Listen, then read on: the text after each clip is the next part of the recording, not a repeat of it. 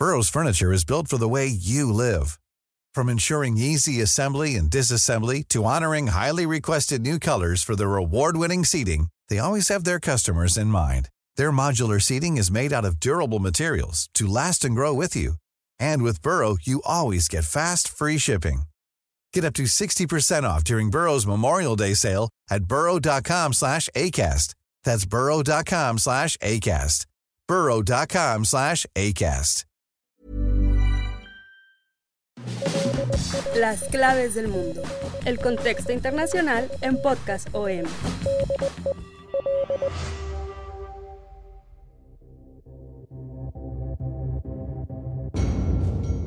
Cuando inició la invasión rusa, el presidente Vladimir Putin invocó a la historia para justificar la intervención en la necesidad de desnazificar a Ucrania, como lo hizo la Unión Soviética con el mundo en la Segunda Guerra Mundial. Pero lo que no se reconoce es que Rusia está en la misma posición. Diferentes grupos neonazis están en ambos bandos, legitimados por ambos estados. De esto vamos a hablar en esta ocasión en las claves del mundo. Bienvenidos amigos a esta nueva emisión del podcast Las Claves del Mundo. Los saludo con mucho gusto. Soy Víctor Hugo Rico, editor de la sección de Mundo del Sol de México. Y como siempre, está conmigo para este podcast mi compañero Yair Soto, coeditor de El Sol de México en la sección de Mundo. Yair, ¿cómo estás? Hola Víctor, un placer compartir micrófonos contigo nuevamente. Bienvenidos a todos en este nuevo capítulo de Las Claves del Mundo un nuevo capítulo sobre Ucrania enfocado en los nazis. Verán lo interesante que está. Y para eso tenemos que profundizar qué es lo que está pasando. Y tenemos que explicarles cómo es que los líderes ucranianos y los aliados extranjeros como Estados Unidos y los países europeos han negado la importancia de los movimientos neonazis y de extrema derecha en la política interna de Ucrania, pero esos grupos existen. Varios de estos grupos ultranacionalistas y neonazis se incrustaron en las estructuras militares y políticas a partir de 2014 en la revolución del Maidán y cuando han actuado con apoyo de políticos y militares. Así es, Jair. El Maidán fue un movimiento que pedía dejar a Rusia y acercarse a la Unión Europea, aunque tenía pocos adeptos en el sur y en el este del país, donde habita la población rusófona ucraniana, e incluyó elementos democráticos, antioligárquicos y anticorrupción, pero también contenía elementos nacionalistas extremos y en ese contexto aparecieron grupos paramilitares como el Batallón Azov, llamado así por el Mar de Azov, que está ubicado en el sureste de Ucrania y al norte del Mar Negro, y que surgió en 2014 en la ahora asediada ciudad portuaria de Mariupol, donde actualmente está combatiendo a las fuerzas rusas. El batallón es ahora una unidad de la Guardia Nacional de Ucrania, la policía militar del país, incorporado como regimiento y en fotografías y videos se ha visto a sus miembros mostrando símbolos nazis como el sol negro y el Wolfsengel, un símbolo heráldico alemán inspirado en las antiguas trampas para lobos y que fue utilizado por la segunda división de la temible SS nazi. El Parlamento ruso, o también conocido como la Duma, acusó durante el mes de marzo que las armas enviadas a Kiev por parte de Estados Unidos acaban en manos de batallones neonazis, recordando la legislación de asignaciones al Pentágono de 2017 en la que prohíbe financiar las actividades del batallón Azov. Miembros de estos grupos incluso han llegado al Parlamento y han tenido cargos de gobierno, inflamando la rusofobia y el etnocentrismo en el país, aunque los partidos surgidos de grupos neonazis como el Pravi Sector o Spoboda y sus decisiones apenas han obtenido 2% de los votos en las últimas elecciones. Pero lo cierto es que tienen poder, sobre todo porque tuvieron un papel clave en el Maidán, en la represión del anti-Maidán y en la guerra separatista en el Donbass, y algunos de los líderes se han ido blanqueando y normalizando hasta llegar a ocupar puestos de poder político o militar. En el momento álgido del Maidán, los líderes de esos grupos neonazis llegaron a reclutar hasta 5.000 elementos, la mayoría sacados de grupos violentos que asisten a los estadios de fútbol. Cuando el movimiento triunfó y provocó la caída del presidente prorruso Víctor Yanukovych, las nuevas autoridades ucranianas utilizaron a estos grupos para reprimir a los prorrusos, lo que dio lugar a una de las peores masacres entre civiles de la historia contemporánea europea. En la matanza de Odessa de 2014, los ultranacionalistas ucranianos fueron acusados de quemar vivos a 48 activistas prorrusos en el edificio de los sindicatos, aunque el gobierno ucraniano lo ha negado reiteradamente. Después, al inicio de la rebelión en el Donbass, estos grupos se convirtieron en batallones de voluntarios como el de Dnipro 1, el batallón Batkivshina y National Corps. Antes de la guerra actual, el batallón Azov contaba con unos 3.000 integrantes. De hecho, Azov crea su brazo político con vínculos internacionales importantes y consiguió colocar a varios diputados de extrema derecha en el Parlamento. Pero hay más. Organizaciones como AIDAR, de Dnipro 1 o de Dnipro 2 incorporan a gente que viene de la extrema derecha y muchos de ellos son financiados por oligarcas ucranianos. Pero lo que es aún peor es que muchos de ellos han acabado incorporándose a las fuerzas policiales o al ejército, incluso, en algún caso, en puestos de responsabilidad. Así la extrema derecha ha ido ganando terreno en Ucrania, sobre todo en el nuevo estado posterior al movimiento del Maidán. Las nuevas autoridades han incorporado lemas o relatos históricos de lo que los años 30 y 40 del siglo pasado fueron la organización de los nacionalistas ucranianos y el ejército insurgente ucraniano, con ideología fascista y un nacionalismo racista, que perpetraron matanzas contra judíos y contra polacos y que durante la Segunda Guerra Mundial colaboraron durante algún tiempo con el Tercer Reich. Algunos de los líderes de esa época, como Stepan Bandera, están siendo ahora rehabilitados, incluso con nombres de calles en varias ciudades y se les está reincorporando al proceso de construcción nacional de Ucrania.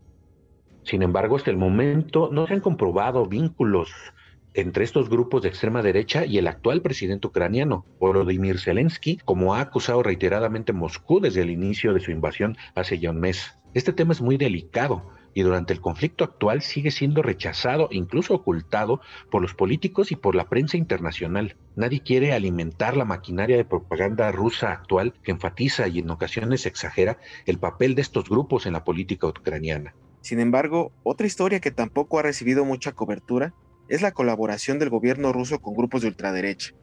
Incluso cuando los diplomáticos rusos condenaron a los fascistas en los estados bálticos y los propagandistas del Kremlin criticaron a los ucronazis en el poder en Kiev, el Estado ruso estaba cultivando sus propios nazis locales. Los orígenes de esta relación se remontan a finales de la década de 1990, cuando Rusia se vio sacudida por una ola de violencia racista cometida por bandas de neonazis de cabezas rapadas, también conocidos como skinheads. Y después de su llegada a la presidencia en el 2000, Putin explotó esto de dos maneras. Primero, usó la amenaza neonazi para justificar la adopción de una legislación contra el extremismo porque fue utilizada para enjuiciar a los demócratas rusos.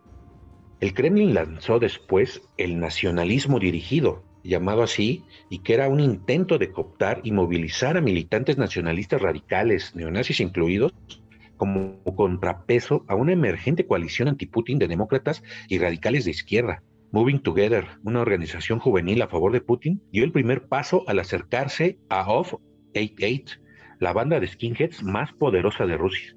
La cooperación se extendió después de la Revolución Naranja de Ucrania de 2004. Para aislar a Rusia del contagio de protestas a favor de la democracia, el Kremlin transformó Moving Together en un proyecto más ambicioso llamado Nashi o Nuestro.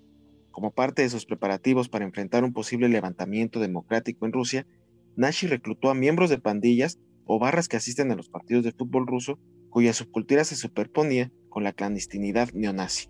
Entre 2008 y 2009, el Kremlin se vio amenazado también por los esfuerzos del activista de la oposición rusa Alexei Navalny para construir una gran coalición anti-Putin de demócratas y nacionalistas radicales en Rusia. En respuesta, el Kremlin comenzó a trabajar con Ruski Obras, o Imagen Rusa, o RO, un grupo neonazi incondicional, mejor conocido por su revista y su banda Hook from the Right, traducido como gancho de derecha. Con ayuda del Kremlin, RO atacó a los nacionalistas que estaban abandonando la subcultura skinhead por la coalición anti-Putin de Navalny. A cambio, a RO se le otorgó acceso privilegiado al espacio público y a los medios. El problema para el gobierno era que el líder de RO, Ilya Korbachev, era el ferviente partidario de los skinheads que cometieron cientos de asesinatos racistas, así como de activistas y periodistas durante la segunda mitad de la década de 2000. Las autoridades hicieron la vista gorda ante la producción de RO de un documental de dos horas en Internet titulado Resistencia Rusa, que celebraba a estos asesinos como héroes patrióticos y llamaba a la lucha armada contra el régimen. Los de RO terminaron trabajando en las fábricas de trolls acusadas de interferir en las elecciones presidenciales estadounidenses de 2016 y que trataron de fomentar el odio antimusulmán en países como Australia. y no menos importante es el papel de los neonazis y otras figuras de derecha en el ataque de Rusia contra Ucrania. En 2014, un neonazi llamado Alexander Matyuchin ayudó a aterrorizar a los partidarios de Ucrania en Donetsk en víspera de la guerra de los separatistas prorrusos en el este de Ucrania. Luego pasó a convertirse en un importante comandante de campo. Matyushin es uno de los fundadores de la RPD, una banda de skinheads de Donetsk y comandante del batallón Bayrag, que promovía que los rusos eran superiores a los ucranianos, ya que estos no son eslavos por raza. El cultivo del Kremlin de los neonazis domésticos se corresponde con su promoción de los neonazis en Occidente. Algunos han amplificado las teorías de la conspiración antioccidentales, como expertos en Russia Today, el canal de propaganda de televisión por cable del Kremlin. La militarización de los neonazis por parte de Putin siempre fue una estrategia arriesgada, pero no irracional. A diferencia de los nacionalistas mayoritarios que tienden a apoyar a la idea de elecciones libres, los neonazis rechazan las instituciones democráticas y la idea de misma de la igualdad humana. Para un dictador que desmantelaba la democracia y construía un régimen autoritario, eran cómplices ideales. La obsesión de las élites rusas y ucranianas con la historia y su distorsión es parte de la guerra actual. En el transcurso de las últimas semanas ha quedado claro lo opuestas que son las narrativas históricas predominantes de los dos países y cuánto están siendo manipuladas. De hecho, el ministro de Defensa de Rusia, Sergei Shoigu, anunció recientemente que se celebraría en Rusia una conferencia antifascista internacional en agosto para, según él, unir los esfuerzos de la comunidad internacional en la lucha contra la ideología nazi y el neonazismo en todas sus manifestaciones en el mundo moderno. Hay quienes piensan que el diálogo aún era posible antes de la invasión de Ucrania, pero la retórica de guerra del Kremlin sobre el genocidio contra los hablantes de ruso en el este de Ucrania y la necesidad de desnazificar a la política ucraniana, así como el elenco ucraniano y mundial contra todo lo que sea ruso, ha dañado gravemente las perspectivas de reconciliación histórica entre las dos sociedades.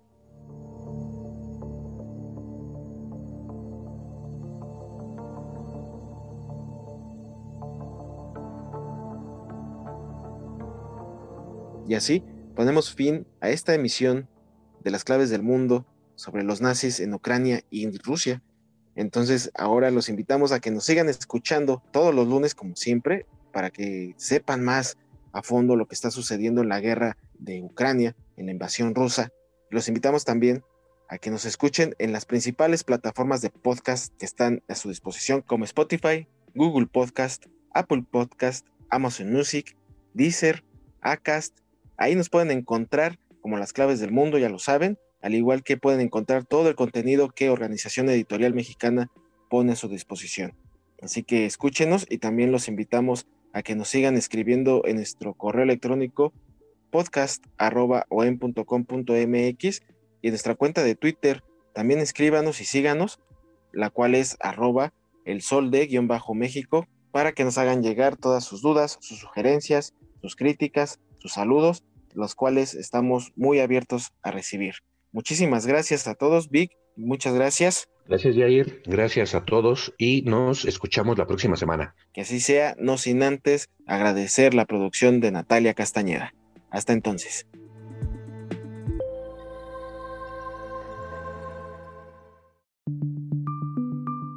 Esta es una producción de la Organización Editorial Mexicana.